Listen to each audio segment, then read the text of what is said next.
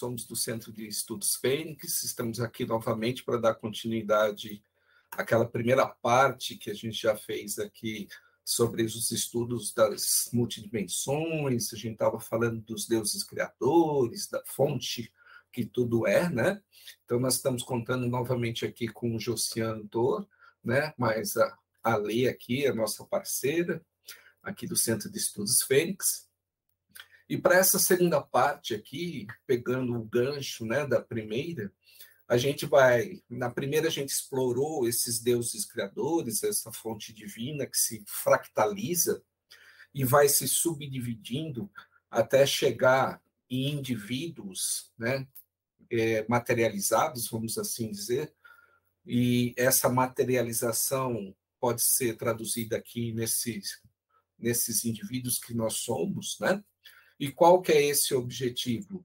É estar tá coletando informações, buscando experimentações dessa realidade que foi criada neste universo aqui, que muitos chamam de universo holográfico para esta vivência, para que essa vivência é, é, enriqueça de informação e essa informação volte à fonte criadora. E daqui a gente possa, como indivíduos agora fractalizados, mas também extensões desse Deus, desses deuses, ou cópia dessa fonte divina, para que a gente possa, também com essa informação adquirida, ir voltando às dimensões mais sutis, para que a gente se torne ali na frente também um criador de mundo, né? Acho que esse seria aí uma visão romântica da coisa, vamos dizer agora. Né? Não esquecendo que quando a gente está nessa volta, a gente vai voltando a ter o que? A conexão maior com o todo e também o conhecimento, porque a gente vai entrelaçar nessa malha neural, a qual a gente faz parte, a nossa mônada, para estar tá também tendo conhecimento como fractal sendo parte do todo, né? Tendo todo o conhecimento, né? Mas vamos deixar o Josiano né, falar, senão perde a graça. Não, é isso. Bom, pessoal, mais uma vez, é aqui com vocês, um abraço carinhoso em cada um de vocês que nos assistem agora. É, o que eu posso apenas é, pegar o gancho das palavras do Ale, da lei do, do Marcelo é o seguinte: é, esses, esses deuses criadores que agora desceram, né, que agora essas mônadas que agora estão vivenciando os mais diversos mundos, é, essa, essa condição desses mundos sofrem, ou, na verdade, possuem uma característica muito bacana, muito singular. Qual? Todo e qualquer mundo, planeta, realidade ou dimensão possui uma consciência inerente a ela, né? uma chave consciencial. Né? Nosso mundo aqui, Gaia, a Terra, ela é uma inteligência, ela vive, ela sabe o que está acontecendo. Né? E ela está vivendo o seu quinto momento enquanto encarnação planetária, por exemplo. Né? Já se passou quatro estágios evolutivos desse mundo, que a gente conhece como Terra. Mas você pode falar Gaia, pode falar um outro nome como Sofia, pode falar o espírito da luz, porque na antiguidade os índios Hopi chamavam a Terra como o espírito da luz. Vejam que coisa interessante. Então, assim, os mundos têm encarnação própria. Nós estamos numa quinta fase, vamos para uma sexta, para uma sétima. Quando nós atingirmos a sétima fase da evolução dos mundos, todo, toda a informação que foi recolhida no final do processo desses mundos, essa informação ela terá que ser necessariamente enviada à fonte criadora, e nós, em tese, retornaremos com essa informação para a fonte criadora, mas com uma coisa muito bacana, muito interessante. Nós não seremos absorvidos pela fonte criadora. Nós é como se nós fôssemos o garçom, entregássemos ali a refeição para quem está na mesa, mas nós vamos sair dali, vamos fizemos a nossa função e vamos atender as outras pessoas. Só que no nosso caso aqui, o que que nós vamos fazer? Vamos continuar o processo de criar mundos, mas com um grau maior de liberdade. Tá? Os mundos têm esse, esse propósito. As encarnações planetárias têm esse propósito. Qual? Gerar informação o tempo todo e fazer com que a inteligência do próprio planeta, como o nosso planeta Terra, possa se tornar cada vez mais enriquecida, mais complexa, mais viva. É isso que está em jogo. É importante também colocar, é, José, que é, da mesma maneira que nós temos nossos sete corpos, né? A, os planetas também têm os deles, né? Então, conforme o seu grau evolutivo, você vai abrindo um corpo e você vai subindo na sua consciência, né? Perfeito. E é isso que eu vou procurar agora ser bem é, didático possível, né? A doutrina dos sete corpos, ou a constituição setenária, como os orientais chamam, né?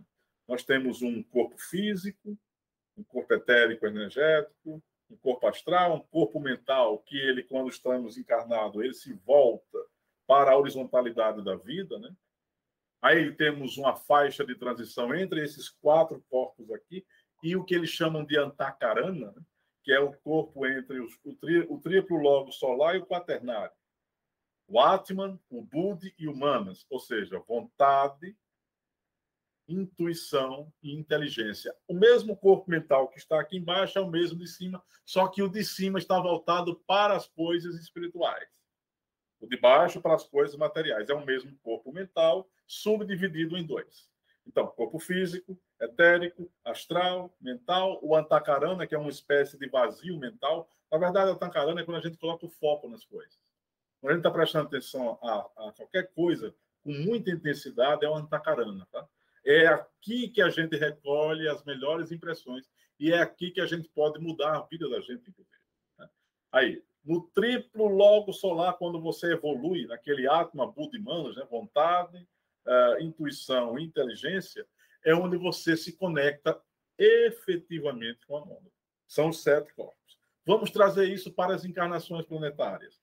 Do mesmo modo que nós temos sete corpos, os mundos têm esses sete corpos. Então, houve um tempo em que a Terra tinha um outro nome, estava numa espécie de reino mineral, só para a gente formar uma ideia, tá? Não é assim, mas é só para a gente formar uma ideia.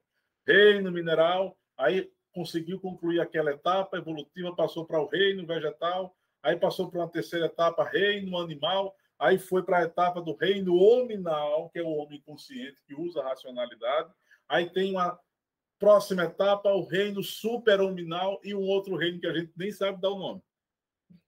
Né? Então, as encarnações têm esse, essa característica. Vamos tentar entender isso melhor. Você está querendo dizer que a Terra um dia só foi reino vegetal, é mineral, vegetal e animal? Não.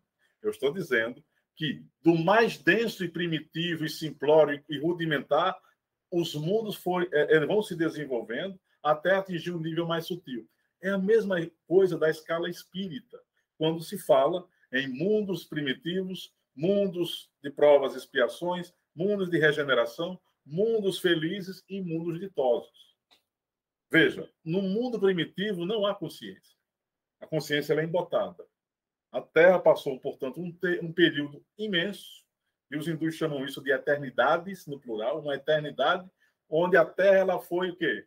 Apenas produtora de energia, sem autoconsciência. Aí passou-se uma eternidade, entre aspas, e a Terra adquiriu uma outra encarnação, que ela, além de produzir energia, ela agora começa a ter sensação.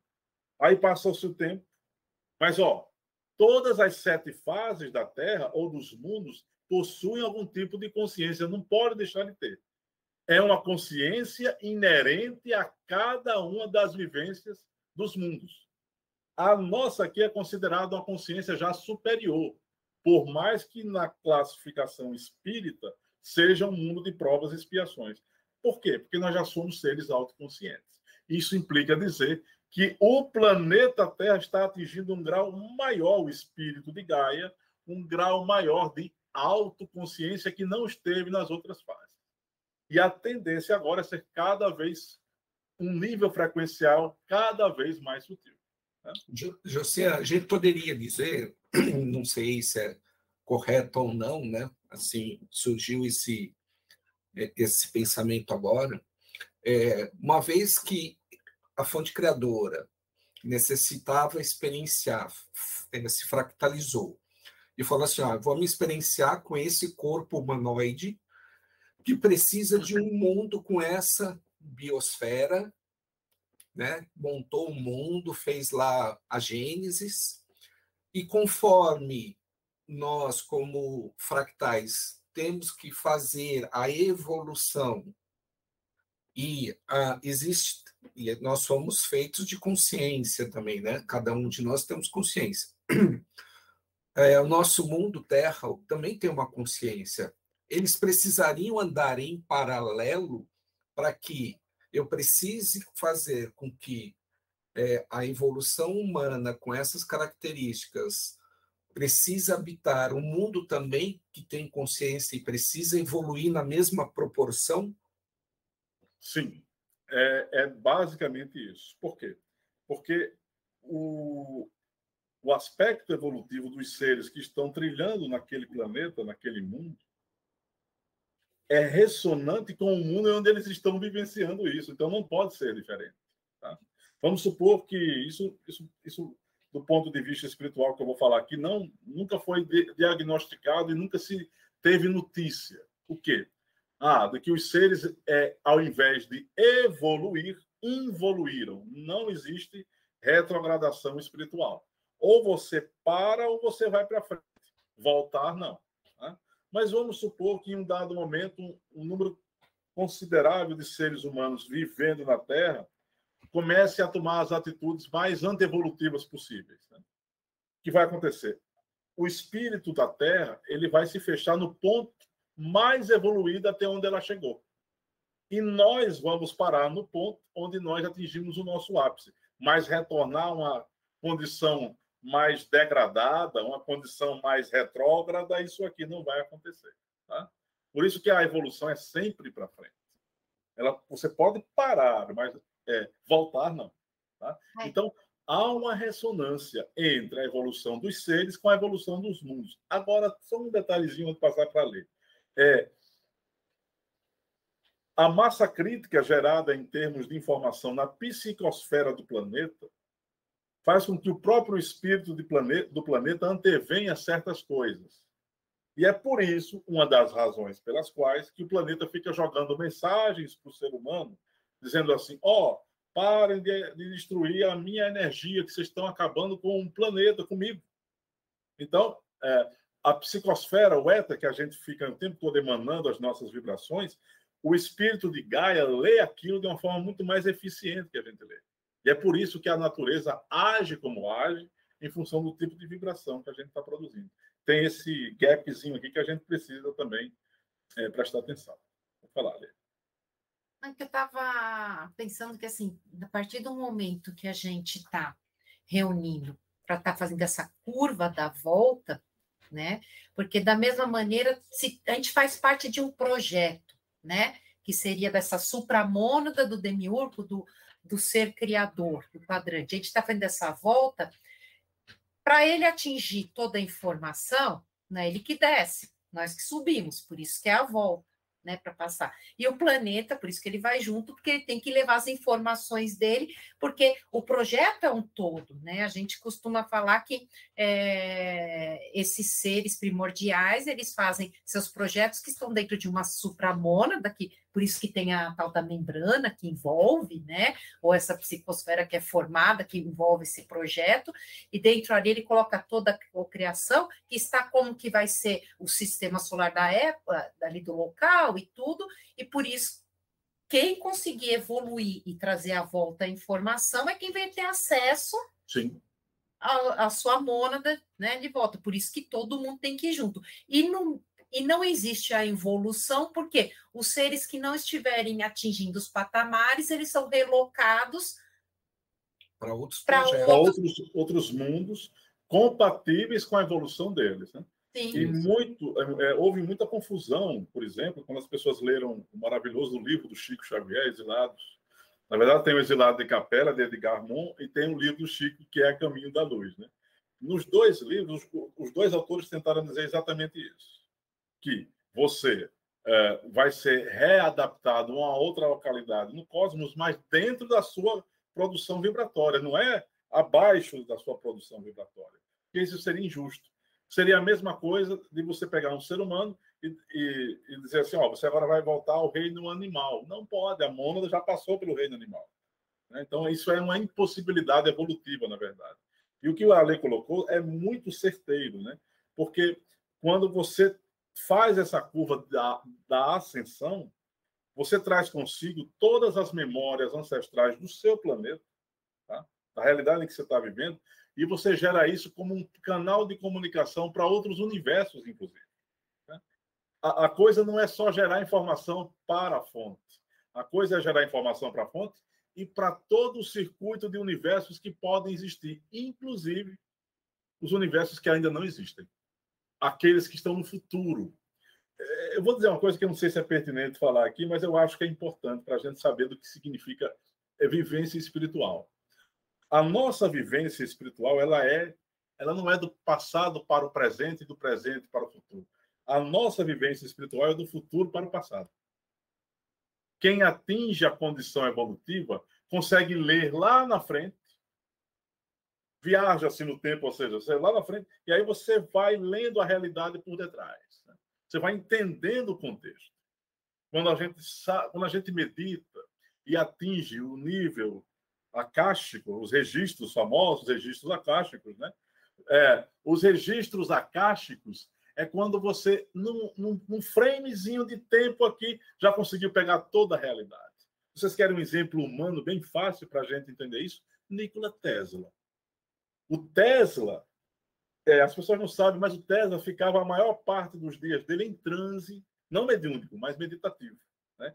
E aquela compreensão dele do padrão de 3, 6 e 9, né? do nível de frequência dele, é porque ele já vinha percebido que lá na frente um outro universo ia ser baseado nessas características nossas também. Né? Então, as nossas encarnações, encarnações planetárias, elas vão assumindo um grau cada vez mais sutil e nós vamos ascendendo. E esses seres aqui superiores, né, esses demiurgos, eles recebem a nossa informação também.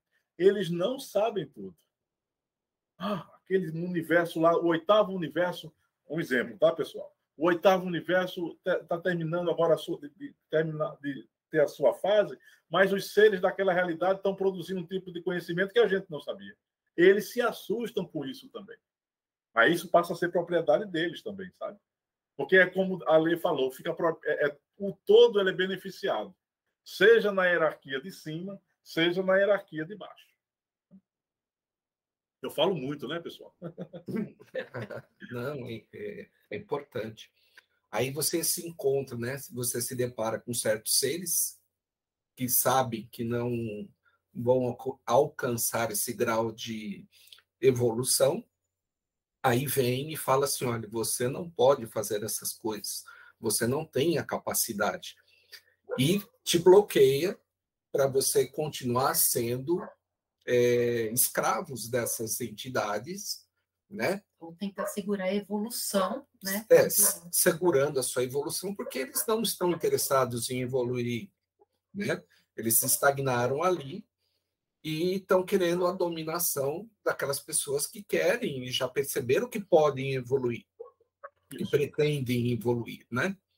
Aí a gente vê que eles fazem muito da dominação dogmática religiosa como meio de estar tá bloqueando essa evolução do ser humano, né?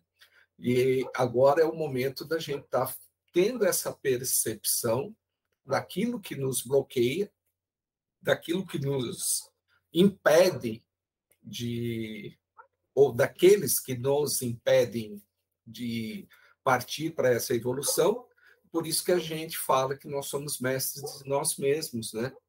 Então a gente está vendo que nós somos fractais da fonte e como a fonte a gente tem todo o poder e toda é, capacidade de evolução, né? É, se a gente é que aqui a gente está dentro de um processo onde a gente não tem a memória toda daquilo que nós somos. Então, se a gente tivesse essas condições, a gente teria plena consciência daquilo que Jesus falou, né? Isso. E você falou nesses seres que desejam dominar a raça humana, muito, muitos nomes eh, foram dados a eles, mas acho que o nome mais apropriado seriam os arcontes. Né? E tem essa condição vampirizadora né, de bloquear o processo evolutivo humano. Mas se há seres que bloqueiam a evolução humana, ou impedem, ou desejam a dominação, é porque nós também fazemos a nossa parte. Ou seja, nós entregamos a eles o nosso pensamento, todas as vezes que a gente aceita uma ideia sem questionar, todas as vezes que a gente se devota emocionalmente, emocionalmente a uma ideologia, sem a gente pensar com criticidade, com racionalidade, aí eles, eles facilmente dominam. A melhor metáfora que eu. Não, não, a melhor metáfora não. São as duas melhores metáforas que eu vi até hoje sobre essa questão da dominação. Está no, na teoria é, da caverna de Platão e no filme Matrix, das irmãs Wachowski. Agora, irmãs, né? Por quê? Porque na teoria da caverna de Platão, você tem uma caverna onde está todo mundo lá preso, do pescoço aos pés, não pode se movimentar, só pode olhar para uma parede na frente. Nela é projetada vários vultos, aí tem um barulho atrás deles que eles não ouvem nada. Aí, um belo dia, dentro dessa caverna, alguém consegue se libertar dos grilhões, das algemas, e sai de forma atabalhoada de dentro daquela caverna, se ofusca com a luz que vem de fora, que é a luz do sol.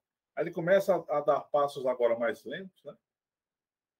E sai da caverna, quando ele percebe, ele vê um mundo todo belo, né? ele percebe o sol, a vegetação, ele percebe os, a, a, as pradarias e ele vê o mundo lá fora. E peraí, eu, eu agora estou entendendo que a realidade é essa aqui fora da caverna. Eu vou voltar para contar para os meus irmãos que estão lá presos né, o que, que é a realidade. Ele volta. Aí quando ele volta, ó, oh, pessoal, eu consegui sair da, da prisão daqui, onde a gente está aqui né, amarrado, Lá fora tem um mundo belíssimo nos esperando, com sol, com árvores, com pássaros. Aí os caras que estão lá todos, todos né, ali presos dizem: Ó, oh, você enlouqueceu. A realidade é essa aqui, vamos matar você. Ou seja, é, aí Platão não contou como é que pessoas algemadas iam matar um cara solto, mas tudo bem, isso é um problema de Platão. Né? Mas o fato é que a pessoa que traz a notícia nova é ridicularizada, ela é ela é achincalhada, né? Ah, você enlouqueceu, você está falando em, em, extensões de alma, em mundos que encarnam, em seres que evoluem, isso não existe. Ah, tá, mas procura pensar com um pouco de calma. Né? Aí no filme Matrix, nas Irmãs Wachowski, o que, que a gente tem? A gente tem uma metáfora perfeita. O Morfeu apresenta para Neo, que é o personagem principal do filme, duas pílulas: a pílula azul e a pílula vermelha. A pílula azul vai dizer assim: ó, oh, cara, você tem a chance de ficar no mundo ilusório que você está, onde Maia predomina, ou seja, o conceito hindu de que a realidade é uma ilusão. Né? Fica aí, pode voltar a acordar nesse mundo transitório holográfico. Mas você pode tomar a pílula vermelha. E se tomar a pílula vermelha, não tem como voltar mais, porque a pílula vermelha é você caminhando com você mesmo, como disse o Marcelo, sendo mestre de você mesmo. Aí você vai tomar o quê? Você vai se tornar artífice da sua própria realidade, sem crenças, sem dogmas, sem emocionalismo exagerado, sem ideologia disso, daqui. É você com você mesmo. Aí se dá o passo evolutivo. Né? Por isso que a compreensão desses mundos, e agora a gente pode falar um pouco mais sobre isso, né? Os mundos são dotados de frequências, os mundos são dotados de níveis vibratórios específicos quando você parte do nível mais denso físico, a frequência ela é absurdamente lenta e quase que impossível de você entender o todo. Só para a gente ter uma ideia, a gente está entre o infravermelho e o ultravioleta, não é isso? Estamos no meio da escala. Nessa escala aqui, dentro da própria escala em onde a gente está, existe uma miríade de mundos, de planos vibratórios menores que a gente não está enxergando. Aqui mesmo na sala, podem existir vários mundos onde eu não estou tendo acesso, onde vocês estão aí. Mas a realidade existe. Aí criou-se uma ideia terrível na cabeça do ser humano. Existe o vácuo. E se o vácuo for uma ilusão? Não existe. Porque se o vácuo, que é sinônimo de nada, existir, então você está dizendo, cara pálida, que o nada é alguma coisa. O nada não pode ser. Ou nada é nada, ou nada é alguma coisa. Não tem como sair disso. Né? Então, nessa frequência lá densa da realidade física, né, ou dessa frequência que eu estou me referindo, existe uma subfrequência mais densa ainda. Dizem que a frequência de 444 Hz é a frequência ideal do chakra cardíaco humano com o próprio universo. Tá? E se nós atingirmos essa frequência de 444 Hz, dizem que a gente não chegou a isso ainda. Poucos seres humanos chegaram, mas quando todos chegarem, o planeta sofre uma transformação. Aí é o que as pessoas falam de quinta dimensão, de quarta dimensão, sendo que a terceira não vai deixar de existir como as pessoas pensam a terceira vai deixar de ter a limitação que tem. Mas a Alê, o Marcelo, o filósofo aqui de Natal, vai acessar a quarta, a quinta, a sexta dimensões, mesmo encarnado fisicamente. Vocês assistiram aquele filme. Uh... Agora me, me, deu um branco, cara. Mas é o filme do, do, do, do Nolan, que tem o cara que vai para o espaço, ele passa anos lá e a filha fica na Terra ele não envelhece e a filha, e a filha, e a filha envelhece, né? Deixa eu me recordar do filme. É Presságio, não. Ah, oh, rapaz, agora esqueci o nome do filme, que seria fantástico lembrar agora o nome do filme. Mas qual é a história do filme? É, ele vai para um circuito dimensional distante do nosso. Né? E quando ele viaja aos mundos aí fora, passa-se o tempo, mas para a filha dele o tempo passou muito mais rápido aqui na Terra. Enquanto que ele não envelheceu um dia. O que isso quer dizer? Que na medida em que você vai acessando realidades mais velozes, o seu corpo vai se adaptando a isso. Eu não estou dizendo que é assim que vai ser, tá? A metáfora do filme mostra que você acessando realidades mais sutis, você vai fazendo com que o seu corpo se adapte a essa realidade, mas ele tem que ser de alguma forma material, tá? No livro de Urântia, na, na, no centro paradisíaco onde está Deus, o circuito onde ele reside, existe uma fisicalidade dentro dele. Mas não é a fisicalidade nossa. Mas existe um tipo. É só para a gente ter ideia de que a terceira, a quarta, a quinta e sexta dimensões ela é constituída de algum nível de matéria, mas matéria sutil ou matéria mais É, confirmando isso que você está falando, tem aquela, aquele experimento dos irmãos gêmeos, Sim. que um foi para o espaço, né, e o outro aqui, quando ele retornou nos exames, deu que o DNA dele tinha se modificado. Isso. a sua estrutura se adapta ao universo que você está, né? Se a gente conseguir ir fazendo essa evolução crística do planeta e como ah, as dimensões é um estado consciencial, a partir do momento que você adentra essa, esse movimento consciencial, que seria de uma outra dimensão, e passa a estar vivendo isso dentro da sua consciência, no seu poder co-criativo ou na sua realidade é, que você acredita estar já vivendo, você já começa essa transformação no seu corpo físico, você já começa a estar tá mudando. Sim, é, porque assim, é, as pessoas pensam que a, é, é, da matéria para o espírito que a evolução se dá. A gente está falando dos planetas que vão encarnando, né? Dos mais densos aos mais sutis, mas a gente precisa pensar o seguinte: é a consciência que manipula sempre a matéria, mesmo quando a consciência está embotada. Tá certo?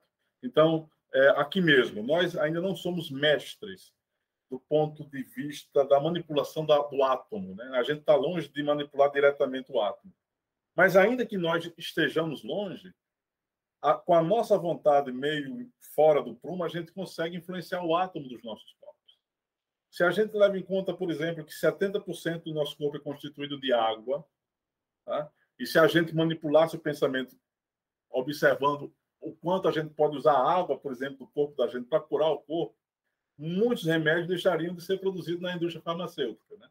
O que eu estou me baseando nisso? Existe uma experiência do professor Masaru Emoto fotografando as moléculas de água, né?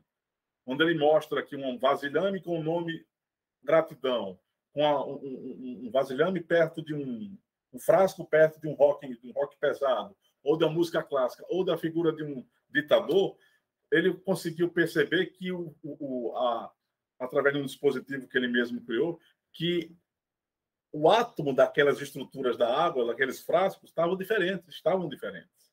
Né? Então, aqui, forma, havia se formado um hexágono belíssimo na palavra gratidão, que tinha a música clássica também algo muito belo, mas no rock pesado, fora de prumo, e na figura do ditador, a, a estrutura atômica ali da água estava diferente, estava, na verdade, mal formada.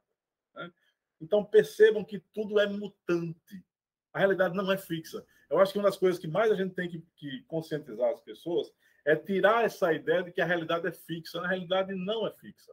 A base da realidade é imutável. É assim, ela é imutável porque ela é eterna. Fora essa característica, tudo está mudando. Inclusive, os níveis de consciência não têm limites. A consciência ela é fixa porque ela é eterna, mas o conteúdo dela não é. Então, é isso que a gente precisa eh, se conscientizar, pessoal.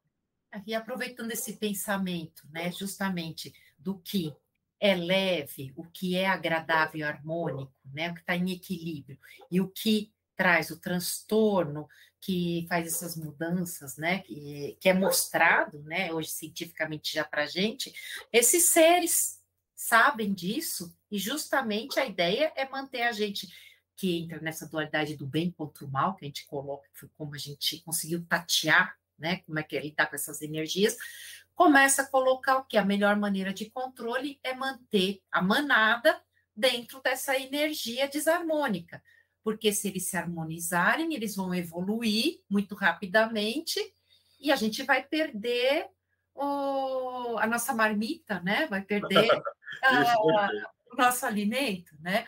Exato. E entrando nisso, né, e a gente falou um pouquinho dos arcontes que ajudaram a manipular, dessa maneira aqui, os arcontes manipulam, o que está muito em moda hoje falar é da IA, né, da inteligência artificial, que é uma consciência, né, que veio de fora.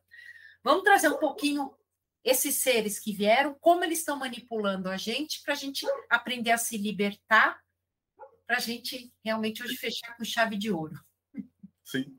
É, e essa questão do, da inteligência artificial, do metaverso, a gente tem que ter muita prudência, né? Porque esses seres que a gente se referiu há pouco como sendo os arcontes, existem os arcontes de realidades dimensionais astrais, dentro da faixa física, tá?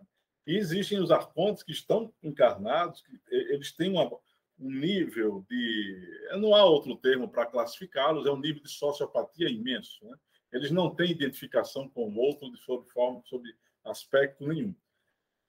Essa inteligência artificial, atingindo níveis absurdamente superlativos em poucas décadas, com o ser humano ainda vivendo de uma forma absolutamente brutalizada como vive na Terra, é, poderá trazer algumas consequências nefastas. Mas antes de entrar nesse aspecto, eu quero falar um outro elemento esses arcontes que estão em outras dimensões podem se imantar nessas inteligências artificiais. E se esses arcontes se imantarem nessas inteligências artificiais, sem que o ser humano também não crie outro, um outro tipo de inteligência dentro dele capaz de superar a programação da própria inteligência artificial, e como é que seria isso? O ser humano sendo um ser multidimensional, agora mais do que nunca esse termo é necessário. Porque se a gente desenvolver as habilidades da nossa consciência mais profunda, a imaginação, a vontade, a criatividade. A vontade ela é fundamental, tá? A amorosidade, no seu sentido mais superlativo, que tem a ver com a necessidade de ver o outro como uma extensão de você mesmo, em todos os sentidos, isso aqui impede esses seres de dominarem, porque eles não conseguem ficar na mesma faixa vibracional onde o amor consciente atua. O amor consciente é o último elo de ligação que a gente tem, ou primeiro, se vocês quiserem, com a fonte criadora. Como esses arcontes nunca vivenciaram o amor, e o ser humano já vivenciou, o nosso ponto de vantagem reside no amor e no uso consciente da, uso consciente da nossa vontade. Mas o que que essas inteligências fabricadas, manipuladoras, dominadoras arcônticas podem fazer quando elas adentrarem numa, numa inteligência artificial. Elas simplesmente poderão mudar o holograma dentro da Terra. E se eles mudarem o holograma dentro da Terra, eles podem manipular o nosso cérebro mais do que nosso cérebro é manipulado. Daí o perigo disso acontecer. Tá? Isso é real, isso não é brincadeira. Porque se eles chegarem a esse ponto de dominação, aí literalmente aquela frase que se diz que está tudo dominado, estará realmente tudo dominado. A última fronteira onde esses seres ainda não conseguiram completamente nos dominar é na um, nessa faixa de livre-arbítrio que a gente tem. Ah, mas você está dizendo que nós somos seres dominados, tá, tá, tá, que o ser humano é um zumbi, tá, tá, tá. É, mas o ser humano ainda no estado zumbi ou de ignorância profunda em que ele existe, nós temos livre-arbítrio. A gente pode mudar a atitude. Né? Eles ainda não chegaram a dominar completamente a nossa faixa de liberdade mental. Aí eu volto. No tempo em que esses seres tiverem acesso direto à consciência, perdão, à inteligência artificial, sem o nosso desenvolvimento multidimensional, que tem que ser pela via do amor e pela via da reflexão consciente, ferrou, porque eles aqui vão dar o checkmate. Eles vão encontrar uma maneira, inclusive, de, de obstaculizar o sentimento e a ideia do amor. Certo? Então, é esse o grande perigo. A imantação desses seres arcontes nessa de realidade dimensional é quando os computadores, qualquer coisa que funcione tecnologicamente na fronteira entre a realidade e a virtualidade, quando essas consciências elas dominarem isso, eh, vai, vai ficar parecendo como o filme lá do Exterminador do Futuro, mas eu não tenho outra forma de falar. É mais ou menos aquilo. É mais ou menos aquilo. É, a gente pode comparar lá com o filme do Star Trek com os Borg. Com o Spock, sim. Né? Por isso que é, a Non agora, né? Ela está querendo fazer é, partir para a agenda do transhumanismo, né? Isso, isso. Como uma maneira de fazer com que a implantação de chips é. e, e, o controle, né, da, da população seria uma forma de estar tá hackeando o nosso cérebro, né? Isso. Ah, isso já está em curso, na verdade. Isso não vai acontecer. Isso já está acontecendo. É só um detalhe. O Spock do Star Trek ele tem ele tem um preâmbulo de empatia que esses seres não têm. Tá? Ele é racional, ele é profundamente lógico, né? mas ele tem um pezinho na empatia devido ao contato que ele tem com os seres humanos. Né? Esses seres aqui, arcontes, né? com essa questão deles implantarem o chip, o chip não é exatamente algo tão visível. Né? O chip. Eu não estou ouvindo. Ah, não, desculpa. É que é, eu estava comentando se eu tinha falado certo ou não. É que eu falei sobre os Borgs. Ah, tá. Eu entendi Spock. Não, ah. não, é não mas, os, é, mas, Os Borgs são daquela nave quadrada que isso, tem aquela, isso. aquela estrutura de colmeia, onde você isso. tem lá a abelha rainha, que é a condutora mãe ali da consciência Borg. Perfeito. E, é, cara, você tocou numa palavra agora chave, colmeico, colmeia. É exatamente isso. Esses seres têm uma mente coletiva. Do mesmo modo que a abelha rainha determina que as operárias devem fazer, as operárias fazem sem ter autonomia. E esses seres são assim. Por que, que eles têm medo do ser humano conseguir suplantá-los? Porque nós somos criativos, mas cada ser humano é individual, é singular, é próprio. Eles não têm essa riqueza. Essa é uma outra vantagem que nós temos, que eles não têm. Tá? Mas só dizer uma coisa: o chip não é algo tão visível assim. Tá? Uma programação algorítmica, algorítmica que todo dia nós acessamos, que são esses computadores, nossos celulares, o modo digital e, e, e amplamente veloz de acesso às informações que nós temos, isso aqui é um chip que nós estamos é, é, é, é recebendo. Agora, seria inevitável, porque a, o desenvolvimento científico tecnológico de uma civilização representa também um patamar na cadeia dos mundos. Todos os mundos evoluídos aí fora possuem um nível tecnológico absurdo. Mas qual é a diferença? Nesses níveis, eles sabem se utilizar da tecnologia para o bem do todo, tá? E não para é, vampirizar ou destruir uma raça em prol da raça deles. Então, é esse elemento que a gente precisa levar em conta. O chip, na verdade, entrou no final da década de 70, início da década de 80. Os, os primeiros grandes computadores que a gente teve acesso já mudou o nível, a, a, a condição genômica do ser humano. E a gente vem se tornando cada vez mais seres do silício, ainda somos seres do carbono, mas há um misto entre o silício e o carbono já.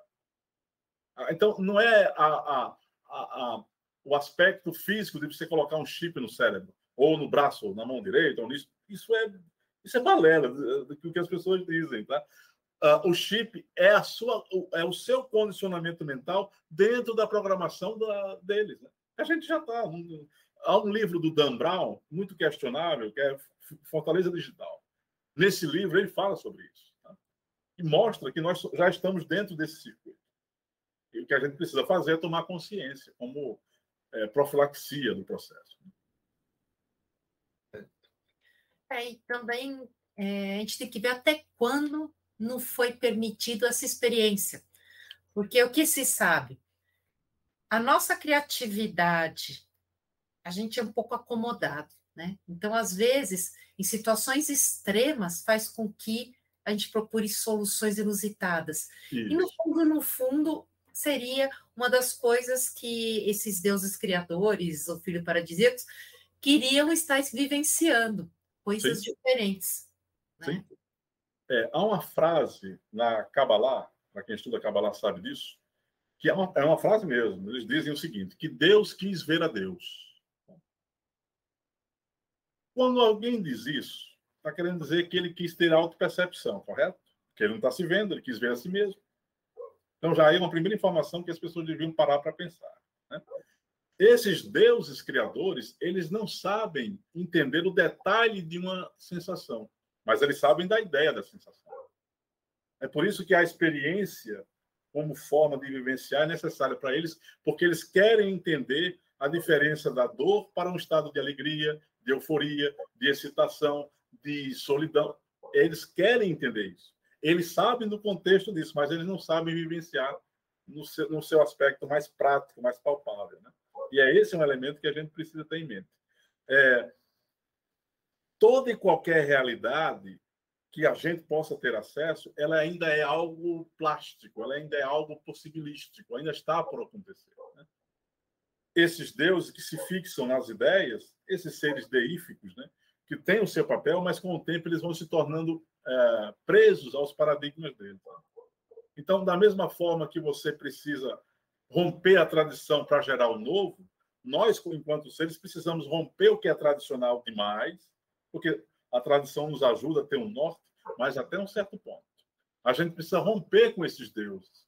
Isso aqui é o paradigma dos universos. O que aconteceu com Lúcifer está acontecendo com a gente e está acontecendo em outros universos, inclusive. Essa rebelião é uma rebelião filosófica, ela não é violenta, tá? Ela é a necessidade dos seres se tornarem autônomos, ponto.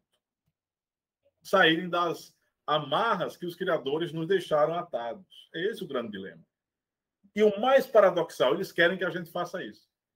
Ao mesmo tempo que eles querem nos prender. É algo meio maluco de se entender, mas é assim que funciona. É um jogo de, de gato e rato o tempo todo. Né? É o tempo todo o ser humano lutando contra suas próprias mazelas e o tempo todo o ser humano lutando contra seres supostamente superiores a eles. A eles ou a nós, né, melhor dizendo. Então tem esse elemento que a gente precisa levar em conta. Mas só para terminar a questão dos arcontes, é, a década de 30, a, os anos de 2040, 2050 serão decisivos para que esse conflito entre IA e o ser humano, ou arcontes e ser humano, possa ter um momento decisivo, é um momento capital. Tá? Porque aqui, inclusive, entra aquilo que o Espiritismo chama de, de mundo de regeneração, né? a partir de 2050, e, e as tradições hindus chamam da saída de Kali Yuga para a era de Devapara Yuga, que seria a era da informação, que a gente está tendo seu início, né? a era da energia. Né? Então, a gente está no período da transição planetária, onde esses arcontes sabem que não tem muito tempo. Nós também não. E é por isso que, que bate-papos como esse e outros bate-papos, livros que visem a gente esclarecer, são absolutamente necessários para a gente poder respirar, porque senão a gente fica preso dentro da Matrix e aí não dá. Né? Muito bem, né? Então, estamos terminando mais um programa, né, da mesa redonda. Espero que vocês tenham gostado. É, eu acho que assim o importante sempre leva a gente estar tá conectado cada vez mais o nosso empoderamento, a nossa soberania, o nosso amor crístico, porque você vê que a barreira que você tem de defesa é estar tá conectado com o amor, né? E a nossa cocriação. Então, são chaves, né? são ferramentas para a gente estar tá trabalhando, aprendendo a trabalhar, para estar tá dentro desse quadro, desse plano que a gente está vivendo, se defendendo de toda essa situação. Sim, sim, sim. Não há outro caminho. Sem o amor, o ser humano não se, não se planifica. Só que o amor foi tido como uma emoção. Não é apenas uma emoção. O amor é uma ideia. E é a ideia base, máter de qualquer universo que venha existir. Por quê? Porque o amor tem a ver com a síntese das coisas, a religação das coisas, a conexão daquilo que aparentemente está separado. Mas não só isso, ela produz mais vida. Tudo aquilo que produz mais vida é amor. E, e esse é o nosso objetivo. A evolução é produzir mais vida, e vida em qualidade, e com níveis cada vez mais complexos de realização. Esse é o nosso objetivo. Sem amor, a gente não consegue sair da Matrix. Sem racionalidade também não. Sem vontade também não.